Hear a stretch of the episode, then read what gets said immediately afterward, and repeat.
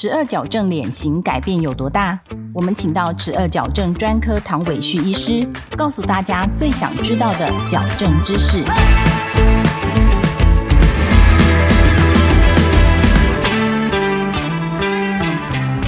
请问唐医师，齿颚矫正能改善脸型是真的吗？有些病人他本身脸型很薄很不好看，那我们可能会选择要拔牙来做矫正。那拔了牙之后的话，他的齿颚的结构就会得到改善。我们在盖一个房子，这个建筑的结构体我们要把它调整好，他的肌肉就会比较放松，就会比较自然。他的嘴唇也会比较放松，嘴唇的皮肤、皮肤的质感这些都会得到改善。所以。当这个医生做了对的事情，你会发现病人变漂亮了。所以这个其实是我们临床上面常常见到的一个情形。改善脸型除了做齿颚矫正，日常生活中还有什么需要注意的小细节呢？我刚刚提到的就是我们齿颚矫正最重要是要改变它的齿颚的结构，也就是所谓我们建筑物的结构体。我们一旦齿颚矫正做完成之后，这个部分是不会改变的。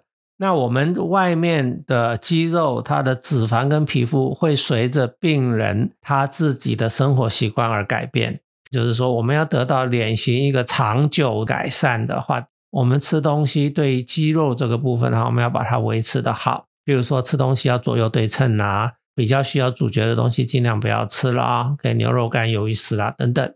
如果说他吃东西的习惯不好，那他肌肉就还是会变大，变大的话，当然脸型就不会好看。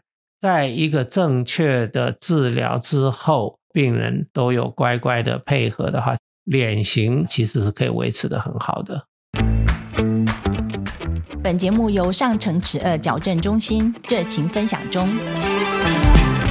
如果想改善脸型，医美与矫正哪一个的效果比较好？现在我们有一个趋势哈，因为很多爱漂亮的，尤其是女生啦，都会去找医美，尤其是整形外科的医生，要帮她做脸型方面的改善。在配合上面，一个很重要一个观念，建议病人先去做齿颚矫正，再来做整形外科方面的帮忙。因为齿颚矫正就是要先把脸部的结构体先做好。谢谢唐医师的分享。如果你喜欢我们的节目，欢迎到各大 podcast 平台给我们好评。